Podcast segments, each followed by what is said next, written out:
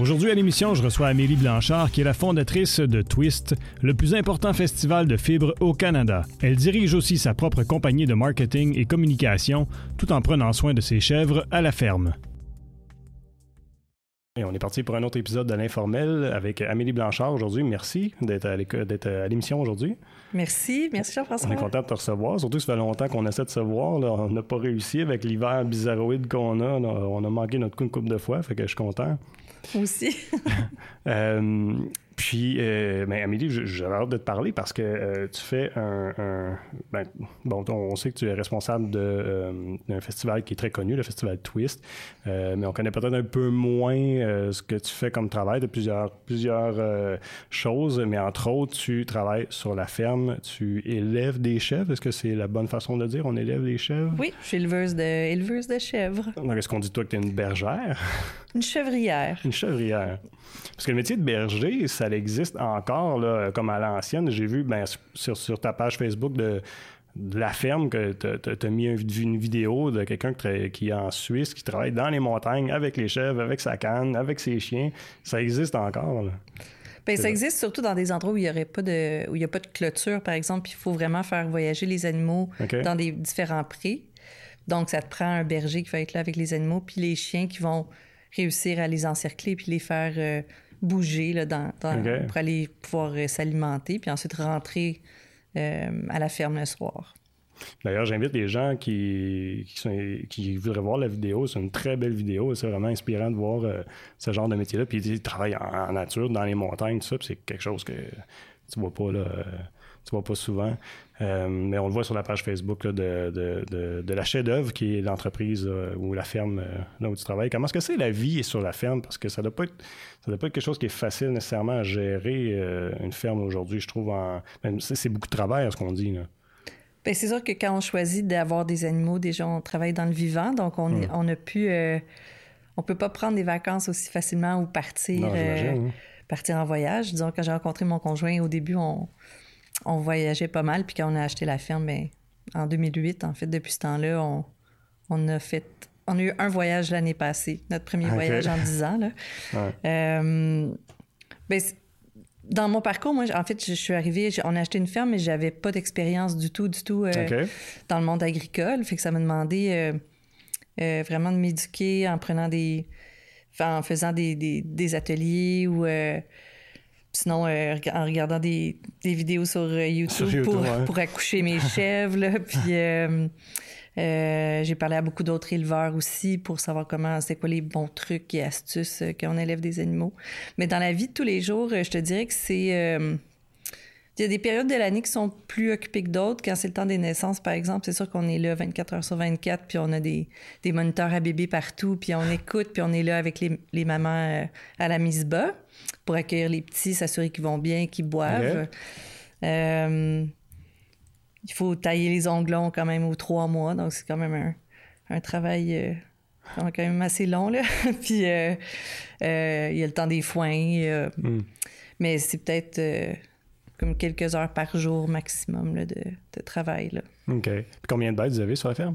Là, on en a une cinquantaine. On, a, on en avait une centaine. On a réduit le troupeau pour justement pouvoir avoir un petit peu plus de, de place puis de liberté puis garder le, plaisir d'avoir euh, une ferme. Là. Mm-hmm. Donc, on, c'est ça, on a juste un peu contrôlé la, la quantité de naissances qu'on allait avoir aussi cette année.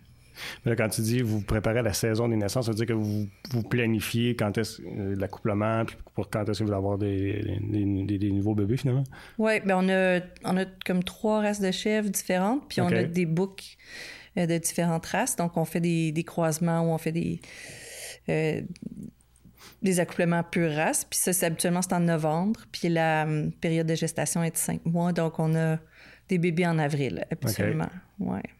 Ça doit être assez particulier comme, euh, comme vécu d'assister des animaux à la naissance. De, puis ça me dit, ça doit être cute, t'arrêtes pas. Ben, c'est vraiment... En fait, c'est super... C'est vraiment prenant, là. Puis, ah oui, parce que tu sais pas c'est quand ça va se déclencher non plus, puis ça peut prendre 24 heures. Puis des fois, je suis vraiment assise dans, dans le box avec la chèvre pendant des ah heures et hein? des heures, puis j'attends, puis je la flatte, puis j'y parle, j'y chante des chansons. C'était comme une accompagnante à la naissance euh, pour les chèvres. Oui, je suis une, sage chèvre. mais c'est spécial. Euh, puis, mais, mais, puis combien est-ce qu'il y en a en même temps, mettons, où, parce que je me suis... Ben, je ça n'a pas été évident de, de, de, de, veiller à tout ce monde-là. Là. Ah, qui mettent bas en même ouais, combien est-ce qu'il y en a, c'est ça? Ben, c'est je pense que c'est l'année passée, j'en ai eu comme 624 heures qui ont, qui ont mis bas. Puis ça, puis mon chum, il était pas là cette journée-là. J'en ai tellement voulu. Parce que je courais partout. Puis, J'imagine. S'il y a une naissance qui va bien, ça va. Mais s'il y a une naissance qui va moins bien ou si la mère a besoin comme qu'on aille l'aider à récupérer le bébé ou, euh, ou un bébé qui n'est pas euh, complètement en pleine forme, puis il faut, euh, faut l'aider à, à téter, ben disons que c'est un peu plus un peu plus prenant. Mais puis là, les chèvres, ils ont entre 1 puis 4 bébés. Un, ou quatre, un à 4 chevreaux euh, par portée. OK. Puis là, est-ce que vous faites. Euh, là, tout le monde va faire Ah, est-ce que vous faites. est-ce qu'on voit des fois là, la chèvre dans les bras puis vous donnez le lait des fois à des chèvres? Oui. enfin, moi, de ce moment-là, ça doit être. Ça doit être j'imagine que ça doit être un petit moment qui. Je sais pas que tu as un attachement à, la bête. Là. Complètement. Mais c'est arrivé peut-être deux ou trois fois dans, en dix ans qu'on a eu des, des, bébés qui naissaient, euh, euh, qui étaient vraiment euh, soit très petits ou vraiment pas en forme. Puis dans ce temps-là, tu, prends leur température, puis si elle n'est pas assez élevée, il faut que tu fasses des bains chauds. Puis là, tu les mets dans le bain chaud comme s'ils étaient encore dans le ventre de leur mère, puis tu réchauffes. Puis des fois, il faut comme entrer un tube dans l'estomac pour, pour les nourrir. Mais quand ils sont dans cet état-là, tu sais pas s'ils vont survivre ou pas. Mm-hmm. Fait que tu, travailles d'arrache-pied pour, pour euh, qu'il aille bien. Puis tu essaies de l'amener à sa mère le plus souvent possible pour pas qu'il perde l'attachement. OK. Euh, puis il y en a une, une fois, Barley, elle est venue dormir dans mon lit sa première nuit. Puis elle, vraiment, elle a dormi collée-collée, là. C'est vrai? Puis encore aujourd'hui, comme si je, nomme son nom, elle court et vient me voir. Là. Ah oui. Ouais. Fait qu'il y a vraiment euh, ben, il y a un attachement de votre part, mais aussi de l'animal. Ah, complètement. C'est vrai. Ils sont affectueux? C'est super affectueux, puis ah. vraiment intelligent, le chèvre. Là. vrai? Ça prend des doubles barrures partout. OK. Parce que sinon, ils défont tout. Ah oui? Ouais. Parce que c'est méconnu, tu sais, tout le monde, on, d'habitude, on connaît, on a des chiens, on a des chats, là, on parle, ah, les chiens sont smart, les chats sont aussi, puis, mais les chèvres, on connaît pas ça, là, tu sais, fait que ça, je trouve ça tellement intriguant. Oui, c'est... Moi non plus, je connaissais pas vraiment les chèvres avant d'avoir des chèvres. En mm. fait, je les trouvais intrigantes, plus intéressantes qu'un mouton, par exemple. Un mouton, je trouvais ça un peu... Euh, plus distant ou plus, euh, plus un animal de troupeau versus un, animal qui voulait un contact. J'ai rencontré une dame euh, à Harrington qui s'appelle Carmen. Puis elle, elle, élevait des moutons, des chèvres, puis elle avait des ânes, puis elle avait plein, plein d'animaux. Puis c'est là que j'ai rencontré comme la chèvre. Puis j'ai fait Waouh, c'est ça que je veux. fait que c'est, j'ai adopté mes premières chèvres de, de Carmen. Puis euh, c'est vraiment. Ben, elle, elle m'a fait réaliser qu'il y avait vraiment une relation à voir avec eux, puis euh, ils reconnaissent leur nom. Puis, euh, ah, ouais.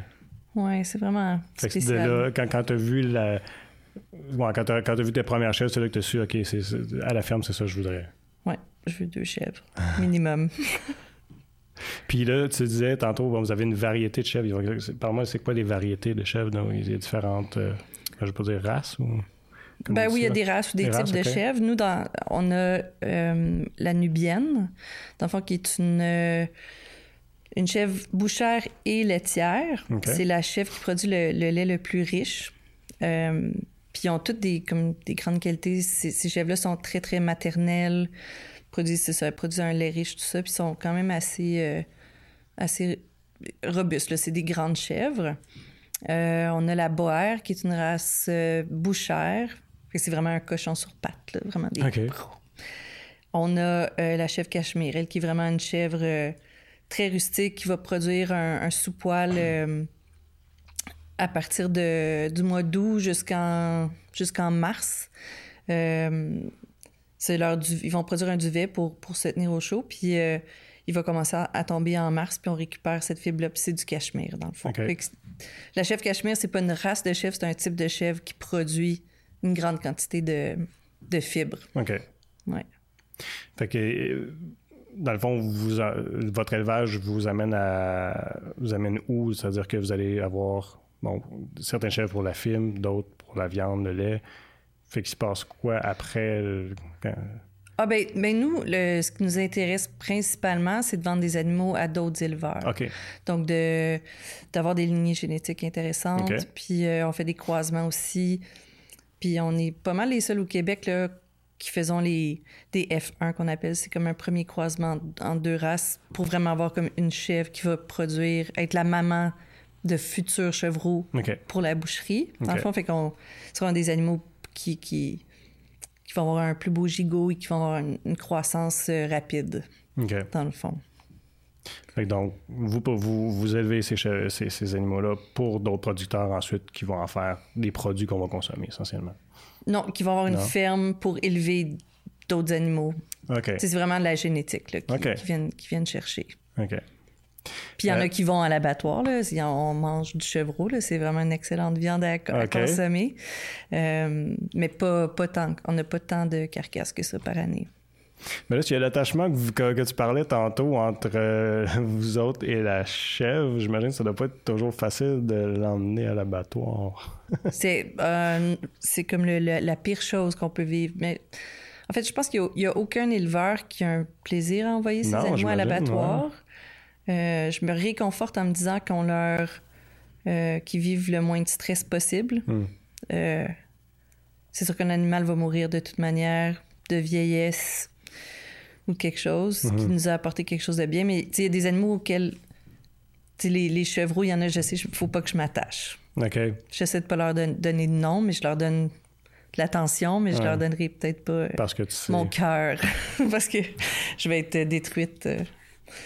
La première fois qu'on a envoyé des animaux à l'abattoir, j'ai pleuré pendant comme une fin de semaine au complet. Puis là, maintenant, j'ai un pincement, là, je sais, mais en même temps, ouais. Je, je remercie quand il est dans mon assiette. Là, puis, euh, ouais.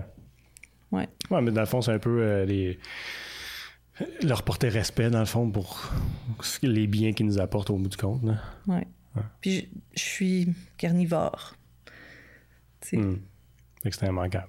Ben, c'est mieux de manger comme du porc, un porc que tu as connu, un, un porc que tu Ouais, dans le fond, parce que là, ben, tu sais d'où il vient, tu sais qu'il a été bien élevé, qu'il n'a pas eu, supposons, d'antibiotiques ou peu importe, ou qu'il a été bien nourri, tout ça, fait que tu sais ce que tu manges. Fait tu sais qu'il a une belle vie, dans le fond. Aussi, en plus. Oui. Fait que je me, je me rassure ou... en passant comme ça. Puis là, la ferme, elle est à Saint-André ou où dans la petite nation? Moi, je suis à Saint-André à Velay. Oui. Il me semble que euh, dans la petite nation, c'est comme un, petit trésor à découvrir lorsqu'il s'agit de produits locaux. Tu sais, euh, on parle de produits locaux dans la région, là, on me semble qu'ils sont tous là.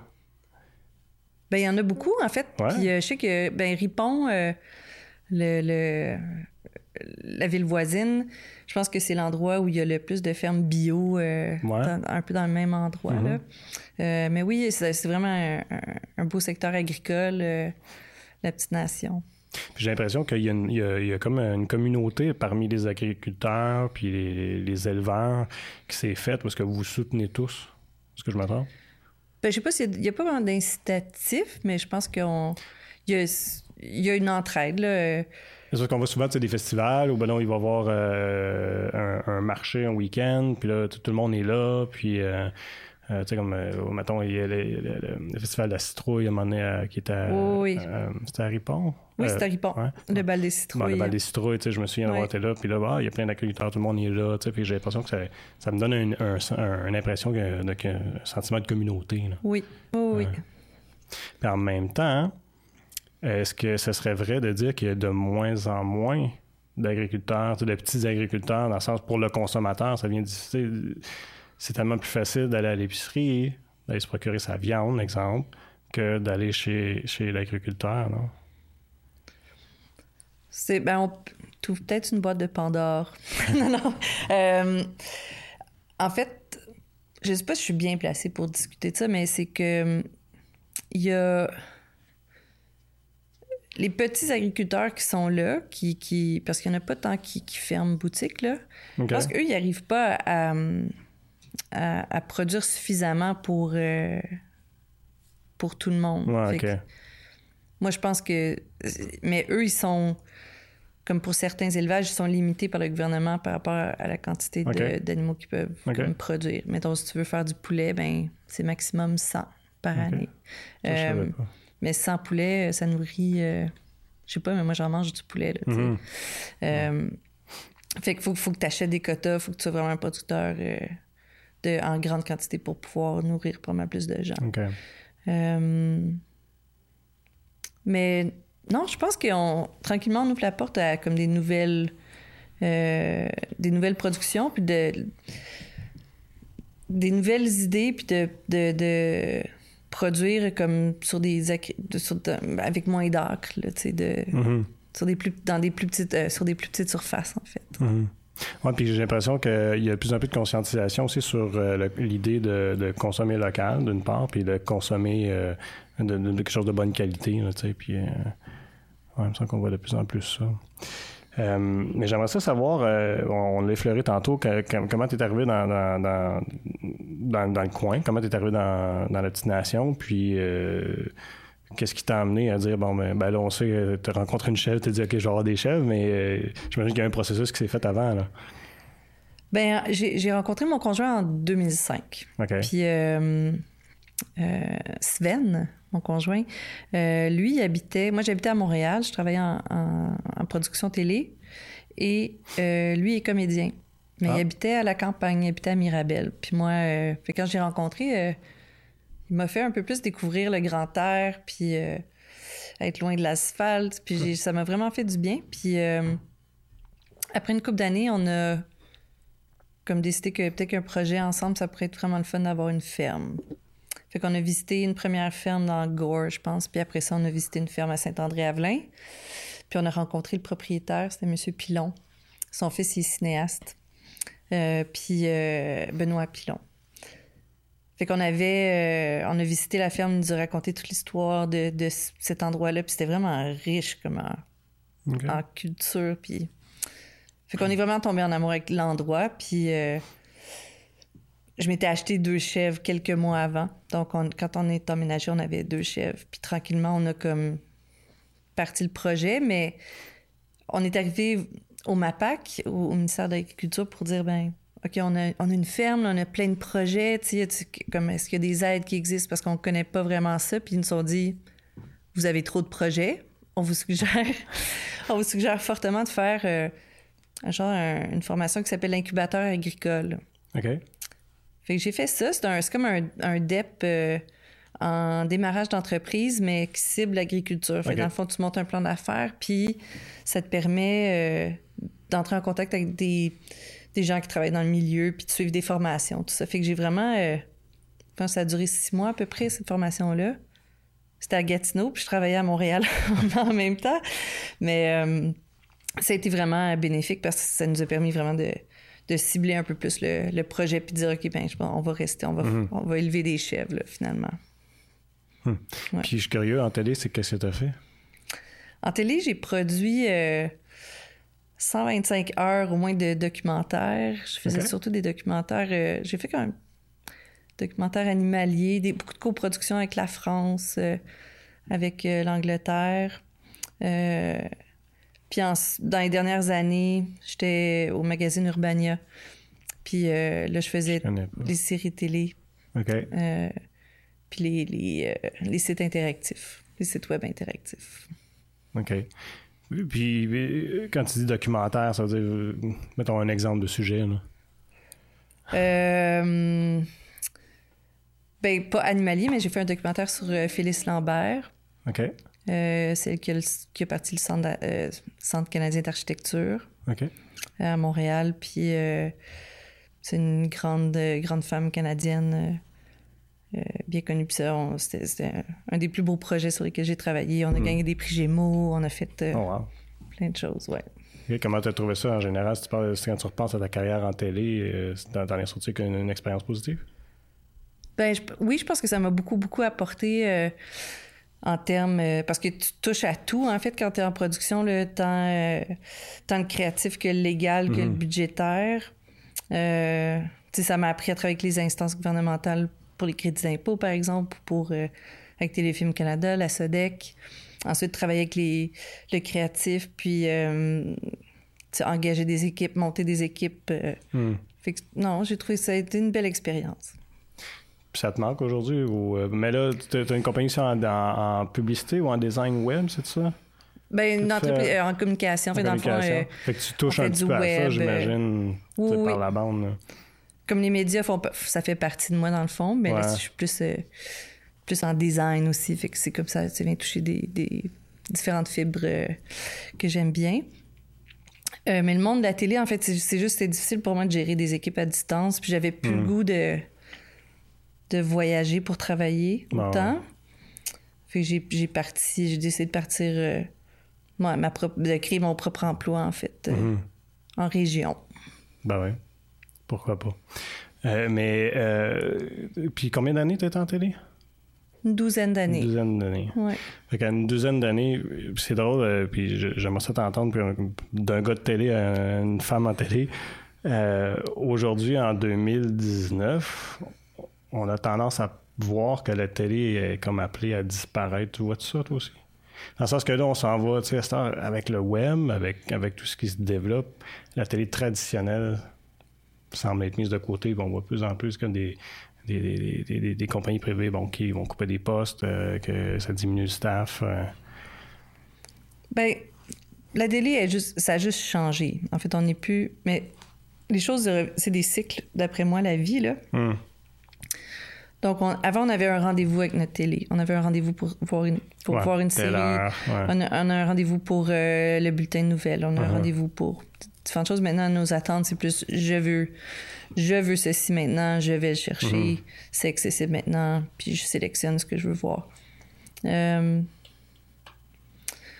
fait que je sais, je pense pas que la télé va disparaître parce qu'on on, aime trop ça, regarder des écrans, là. On aime trop ça, se faire raconter des histoires. Ouais. Puis elle va se transformer finalement. C'est la plateforme. Fait que c'est juste comment est-ce qu'on va évaluer le financement de, de, de ces nouvelles plateformes-là c'est ce qui se fait aussi d'ailleurs maintenant, mais c'est mhm. comme comment Netflix, euh, il faut qu'il injecte de l'argent ici au Canada, il faut qu'il commande des choses ici. Fait que ça va, ça va évoluer, puis ça va être intéressant de voir ce parcours-là. Mhm. Oui, c'est ouais, tout un changement. C'est euh, puis, puis qui arrive vite. C'est assez particulier. On va revenir à la fibre. D'accord. fait que, bon, tu as fini de travailler en télé, il y a eu la ferme. Comment c'est venu le festival Twist? Le festival est venu en fait euh, quand j'étais dans cette, euh, cette phase-là de l'incubateur agricole ou juste après. Euh, c'est sûr, je m'éduquais par rapport aux différentes races de chèvres qui existent. Puis là, j'ai, ah, il y a la chèvre cachemire qui produit une fibre. Ah, c'est vraiment intéressant, tu sais, puis ils sont plus rustiques. Fait que je me suis intégrée. On a acheté des chèvres qui produisaient du cachemire. Et euh, j'ai fait partie après ça de l'Association canadienne des producteurs de chèvres cachemire du Canada. Donc, on était, euh, je pense que j'étais vice-présidente à, l'époque. Et on était euh, peut-être une, on est une quinzaine de producteurs au Canada. On n'est on est pas tant que ça. Puis à, cette époque-là, il y avait un, un, spécialiste américain qui allait donner une formation en Alberta sur comment évaluer la fibre. Fait qu'on est vraiment dans le micron, dans le micro, euh, macro euh, de l'évaluation, puis euh, de la fibre. Fait que je suis partie là-bas, j'ai fait la formation, puis il donnait plein d'autres ateliers de relier à la fibre. il y avait une soirée où on, on se mettait en équipe de trois, il fallait garder la laine, filer la laine, puis après ça, faire un, un, item tricoté ou crocheté avec ça. Puis j'ai vraiment tripé, là. Mhm. Mais je savais, je connaissais rien du rouet ou, tu j'étais pas vraiment une tricoteuse assidue, là. Donc, euh, puis il y avait aussi plein de jeunes femmes avec des rouets qui se promenaient. OK. Je fais, c'est vraiment, vraiment intriguant, là. Mm. Fait quand je suis rentrée à la maison, j'ai rencontré, euh, j'ai demandé aux fermières, en fait, dans mon coin, s'il y a quelqu'un qui enseignait euh, le filage. Mm-hmm. Puis ils ont dit non, non, non, nous, on file pas, mais il y a Marguerite à Ripon, qui, elle, fait des qui se rencontrent tous les mercredis, puis elle va t'apprendre à filer. fait que je suis allée voir Marguerite. Puis j'ai commencé à filer la laine, m'acheter un rouet, puis j'ai vraiment, vraiment capoté. Mais filer, c'est quoi? C'est exactement pour Filer la laine, dans le fond, c'est de, c'est quand on crée une torsion dans la fibre pour créer un fil. Donc, c'est pour ça qu'on appelle le festival Twist Twist, parce qu'on ah. crée vraiment cette torsion-là qui fait que la laine tient. Mhm. Fait que j'ai fait ça, puis j'avais cette idée-là en tête aussi de, vouloir faire un, événement majeur, si j'étais capable, pour célébrer cet art-là, mais de manière euh, contemporaine. OK. Fait que c'est né comme ça. c'est né comme ça.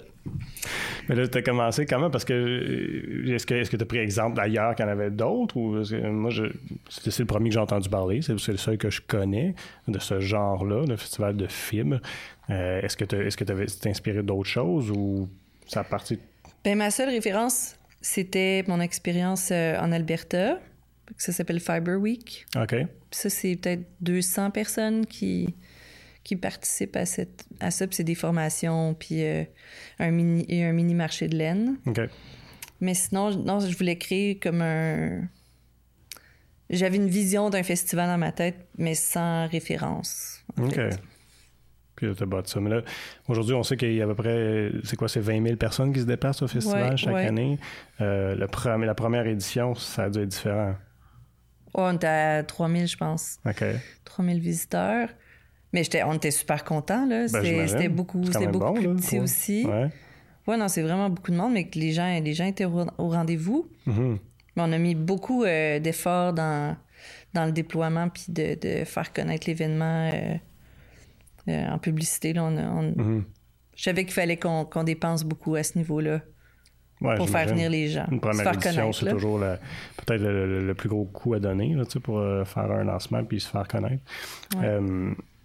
Une chose que je t'ai pas dit, Émilie, en début d'émission, euh, ce qu'on fait, on, tourne pour à peu près 28 minutes pour ce qui est de la partie qui va passer à ma TV et la télévision communautaire TVC Bassiev. Euh, mais euh, j'ai envie de continuer parce que j'ai d'autres questions à propos du festival Twist. Donc, je vais juste prendre quelques secondes pour dire aux gens qui nous écoutent via TVC Bassiev, via ma TV Outaouais. Merci d'avoir été à l'écoute. Je vous invite à vous rendre sur nos différentes plateformes web. Vous allez nous trouver sur YouTube, sur Spotify, sur iTunes, sur SoundCloud. Donc, merci d'avoir été à l'écoute. Euh, fait que je vais continuer dans le sens euh, du festival Twist. Euh, parce que là, bon, la première édition, 3000 personnes et tout ça. Puis après ta première expérience, est-ce que tu as dit tout de suite ah, c'était le fun, on, recommence un autre. Quand ça a été fini, ça a été, oh mon Dieu, c'était beaucoup de travail, je ne suis pas sûr si on va revenir. C'était quoi le raisonnement qui s'est fait pour continuer ça? Faut que je recule dans le temps dans ma tête mm-hmm. un peu parce que. Ben, au départ, je pense pas que je, je voyais pas juste une seule édition. Mais c'est sûr que tu attends de voir euh, à ta première édition si ça fonctionne ou pas. Euh, mais en même temps, tu n'as même pas fait ta première édition que tu penses à ta deuxième édition parce qu'il faut tu sais que si tu veux avoir des, des gens de renom, il faut que tu réserves un peu d'avance, hmm. puis que tu aies une idée de tes dates au moins pour l'édition d'après. Fait que tu, tu risques certaines choses. Euh, mais non, je pense pas que, que j'ai. On, Non, je continue. Je pensais, euh, pensais en avant, là. Hmm. Mais là, j'ai lu qu'il y a des gens qui viennent de l'Europe, qui viennent des États-Unis maintenant au, festival. Qu'est-ce qui est arrivé? parce que pour, le commun des mortels, c'est un petit peu étonnant. on se dit, OK, euh, on voyait mettons, le, festival rock mettons, à Montebello. Bon, c'est du rock, c'est connu, c'est le monde aime ça, mais on aurait, moi, j'aurais jamais pensé que de la fibre aurait attiré autant de monde et encore moins du monde de l'extérieur du pays. Vu, vu comme ça, effectivement, t'as bien, raison. Euh, ben, pour moi, ce qui était important dans le festival, c'est qu'on ait une approche contemporaine. Fait que, que ce soit moderne. On n'est pas. Euh, fallait que ce soit comme frais. Fait que les, il euh, y, en a beaucoup de festivals euh, de fibres dans le monde. Ah il y en a beaucoup aux États-Unis. Il y en a, je pense, dans chaque État, il y en a un ou deux. Euh, toutes les notions de d'élevage d'animaux pour la fibre sont vraiment ont été conservées. Puis c'est vraiment important dans, la culture. Hmm. au Québec, nous on élève des moutons surtout pour la pour l'agneau. Donc, la fibre, il y a comme 200 races différentes de moutons. Là, fait qu'il y en, a, y en a qui sont vraiment plus des races euh, à fibre. OK. Euh, fait que, ici, dans le fond, quand j'ai fait l'événement, je savais, je voulais attirer. Je sais que. Comment dire ça? Prends ton temps. Je voulais vraiment avoir des gens connu de l'extérieur qu'elle allait venir ici, qu'elle allait attirer des gens d'ici, puis faire rayonner le festival à, l'extérieur. Hmm. Fait que j'ai pris des vedettes américaines, je les ai fait venir ici, vedettes euh, de l'Europe, tout ça. Euh, puis le monde de la fibre, c'est très. Euh, tu tu fais ça pas mal en solo, là, tricoter. Tu fais pas ça hmm. à deux, là. C'est pas comme du canot à deux. fait que quand tu as la chance de rencontrer puis de partager ça avec d'autres gens, c'est pas mal précieux. Puis c'est vraiment une belle communauté. Euh, fait que les réseaux sociaux, c'est vraiment là où il y a, y a moyen d'aller chercher le plus de, gens possible. Hmm. Puis ça, ça n'a pas de barrière. Dans le fond. Fait que je pense que c'est comme ça que les gens de l'extérieur, tranquillement, sont venus euh, à nous. Hmm. Ben puis t'en parles, puis dans le fond, on, on, a comme une image de la personne qui tricote, mettons, puis c'est une grand-mère, euh, bon, qui tricote, puis dans sa chaise berçante, mettons, tu sais. Mais là, tu dis, tu, tu voulais moderniser l'événement, mais j'imagine qu'il faut un petit peu casser l'image parce que c'est pas c'est pas ça, c'est toutes sortes de monde, j'imagine, qui, qui, qui, vont tricoter, coudre, peu importe, qui, qui vont au festival. Oui, puis c'est vraiment... Euh, c'est quand même assez jeune. Ben, jeune. Genre, toutes les générations sont là au festival, puis... Euh, la, la grand-mère, c'est quand même toujours elle qui va léguer ce savoir-là mm-hmm. aux plus jeunes. Puis côté... Euh, mais eux aussi vont triper parce qu'ils vont voir que ah, les patrons ont vraiment changé. Euh, des patrons sont rendus vraiment des belles coupes modernes. Mm. Puis euh, la, la, qualité des fibres aussi. Puis nous, on fait beaucoup la promotion de fibres naturelles versus de l'acrylique, qui est du plastique ou du, fait mm-hmm. à partir de pétrole. Mm-hmm. Euh, donc, on, encourage vraiment l'élevage d'animaux à fibres. Puis, c'est à ce niveau-là, puis il y a des, vraiment des mélanges dans la fibre qui sont différents. Comme tu peux faire de la fibre avec du maïs, ou du lait, hmm. dans le fond. Ou euh, tu peux mélanger euh, du lin avec du coton. Tu, peux, en tout cas, il y a plein de choses à découvrir. Non, mais c'est méconnu, là. J'ai même l'impression que c'est un peu un je pas dire un cercle fermé, mais les gens qui sont, qui sont là-dedans, ils connaissent. Ils ont beaucoup à apprendre puis ils en connaissent beaucoup, mais vu d'extérieur, nous autres, on, voit un chandail puis on, on sait que c'est fait avec une fibre quelconque, mais pas plus. Là. C'était étonnant pour moi de savoir d'entendre que toutes ces, ces, variétés-là. Oui. Bon, puis ça arrive, ben, on sensibilise aussi. Euh, je veux pas. Euh, si tu viens visiter, par exemple, tu vas être plus sensible, dans le fond, à qu'est-ce que tu vas porter après, mhm. puis euh, tu vas voir le travail qui est derrière, en fait. mais ça, c'est une chose aussi, parce que j'imagine, tu sais, que c'est un petit peu difficile pour moi de, de, trouver la motivation à, à quelqu'un de dire, je vais prendre, je sais pas, une semaine pour tricoter quelque chose, alors que je peux m'en aller au Walmart, pour pas le nommer, puis aller me chercher un chandail, là. Fait que c'est quoi la motivation des gens? Ben, c'est le, le, plaisir de faire du tricot, en hmm. fait. Le, l'acte de tricoter, de suivre un patron. Euh, euh, puis ça peut te prendre trois semaines, là, faire, euh, ou deux, ah trois mois, le faire hmm. un, morceau que tu vas vraiment apprécier par la suite. Tu le fais pas, tu comptes pas tes heures. non, c'est clair. C'est comme un. C'est un passe-temps qui prend du temps. Hmm. Mais c'est vraiment un passe-temps, c'est pas quelque chose qu'un artisan va faire nécessairement pour en vivre, j'imagine, de son art. Là. Non, c'est pour ça qu'il y a des machines à tricoter pour, accélérer le processus parce que sinon. Euh... il y en a, il y a des pièces qui se font avec des graines, euh, des, laines qui sont plus grosses, là, mais euh, euh, sinon, non, il faut. Ça prend, ça prend la machinerie. Là. Hmm. Moi, ma, conjointe à, tricote.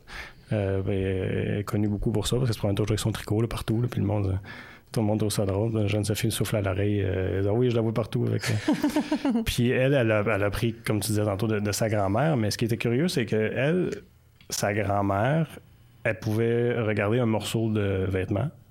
Dire Ah oui, OK, c'est comme ça qu'on fait ça, puis elle va le tricoter. Aujourd'hui, de ce que je comprends, c'est plus on va suivre un patron. On va, va chercher des patrons sur Internet, suivre un patron. Est-ce que c'est un art qui se perd? le, tricot ou est-ce qu'on en voit encore qui sont capables de dire OK, ouais, je sais comment faire ça, puis ils font euh, à main levée, mettons? Oui, absolument. Ben là, je vais te passer une fin de semaine. On était 27 euh, tricoteuses, tricoteurs. Tous ensemble dans un chalet. Puis là-dedans, il y avait des designers de tricot, euh, vraiment des gens qui inventent des patrons. Là. Euh, fait que c'est, sont vraiment plus dans la construction textile, dans la construction d'un, morceau de vêtement. fait qu'il y a plein de. C'est sûr que quand tu commences, moi, je suis pas hyper expérimentée. Je suis plus une, fileuse qu'une tricoteuse, disons. OK. Euh, comme là, par exemple, je, suis en train de tricoter ma première paire de bas. Et je trouve la personne qui a inventé ce patron-là tellement brillante. c'est fascinant. Comme comment tu fais un tube, puis après ça, tu as comme le talonnet, puis après ça, tu vas rattacher tes deux côtés. en tout cas, c'est vraiment. Euh, c'est brillant. c'est vraiment brillant. Puis une fois que tu, tu, réalises comment tu augmentes des mailles, comment. Il y, a, plein de micro-techniques à apprendre en tricot qui font que c'est comme ça que tu vas construire ou donner des effets euh, à, la laine, dans le fond. Euh. OK. Puis, puis qui, va, qui va faire les patterns aussi dans, dans ton design, si tu veux. Oui. Hmm. Euh, une chose que, euh, que je me suis demandé, c'est euh, quand j'ai vu, vu, un article que tu as mis sur une de tes pages Facebook qui parlait de la laine québécoise, comme quoi on, paraît-il, on ne l'utilise plus au Québec, on ne ferait plus rien avec au Québec.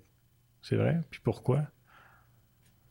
Qu'est-ce qui se passe dans le fond? Pourquoi est-ce que notre laine n'est pas bonne? pas, c'est la valeur du marché? C'est quoi?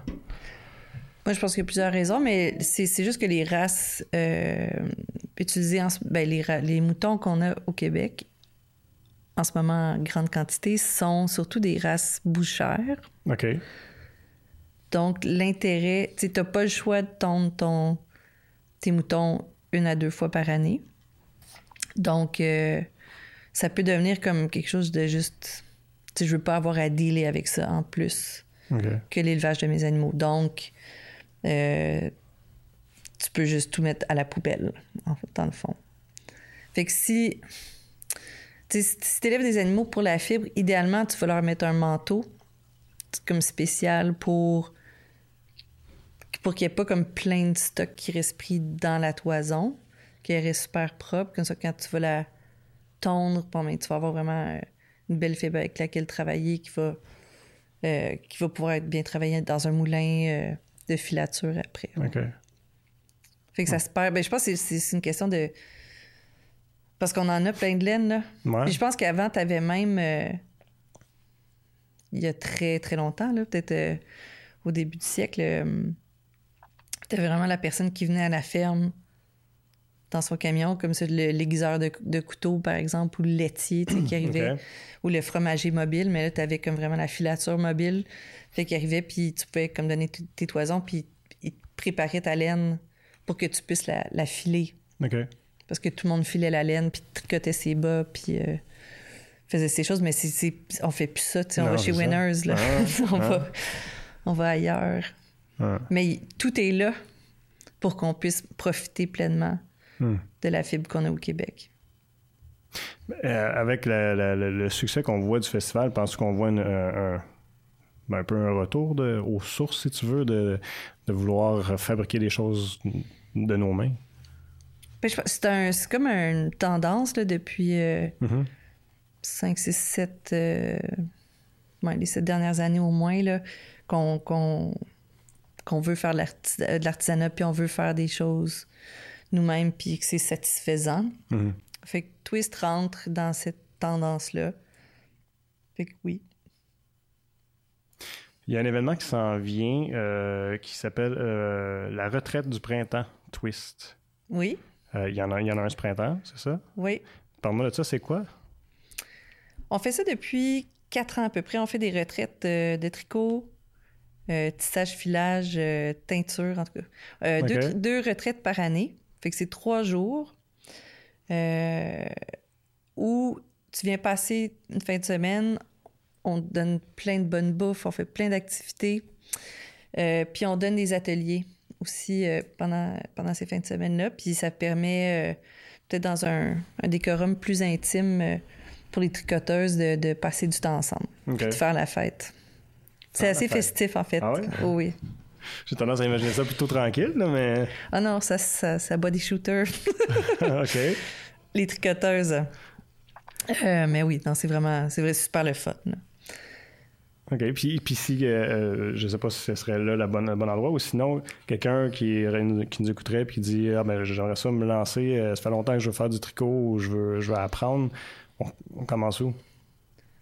Quand on veut apprendre à tricoter, bien souvent, les boutiques de tricot, ils vont offrir des, des, ateliers ou des cours à toutes les semaines. Il y a les cercles de fermières, souvent, qui vont donner des, des ateliers ou juste connaître quelqu'un. Hmm. Ou même, je suis sûre que sur Facebook, il y a des groupes euh, euh, Tricot Québec où euh, on veut rencontrer des gens. mais je pense, je pense qu'il y a quand même pas mal de boutiques un peu partout où on peut juste y aller puis dire ben moi je vais apprendre à tricoter puis ils vont se faire un plaisir de te vendre de la laine. Hmm. puis la retraite après c'est pour des gens c'est, c'est sûr que c'est des gens qui sont expérimentés qui peuvent aller Ben ta question c'est peut-être dans ce sens-là mais non c'est, c'est si en fait il y a des ateliers qui sont donnés pendant les retraites qui sont un peu plus avancé, mhm. mais il y a aussi un cours genre faire de la teinture. On va aller en forêt, euh, récupérer euh, euh, des champignons puis des trucs, puis on va ramener ça, puis on va teindre la laine. OK. Fait dans le fond, tu apprends, une technique complètement autre qui est complémentaire au tricot, mais sans faire de tricot. Il y a plein d'activités comme ça qu'on offre. Puis la prochaine retraite, c'est ça, c'est les 3 ou 5 mai. OK. Ouais. Puis il y a encore de la place? Il y a encore une dizaine de places. OK. Fait que si les gens veulent s'informer, ils peuvent aller où? Euh, sur notre site web, festivaltwist.org, une section qui dit retraite. Là, vous pouvez voir la dernière retraite, les photos là, des gens qui, qui étaient là puis qui ont, qui ont participé. Qui ont eu bien du fun. Oui, merci beaucoup, Émilie. C'était un plaisir de jouer avec toi puis euh, d'en apprendre davantage sur euh, un monde que je connaissais pas tellement, un peu à cause de ma copine, mais je, je trouve ça super intéressant. Merci beaucoup. Merci. Merci d'avoir été à l'écoute pour un autre épisode de l'Informel. Je vous invite à vous rendre sur nos différentes plateformes web pour regarder ou écouter toutes nos entrevues.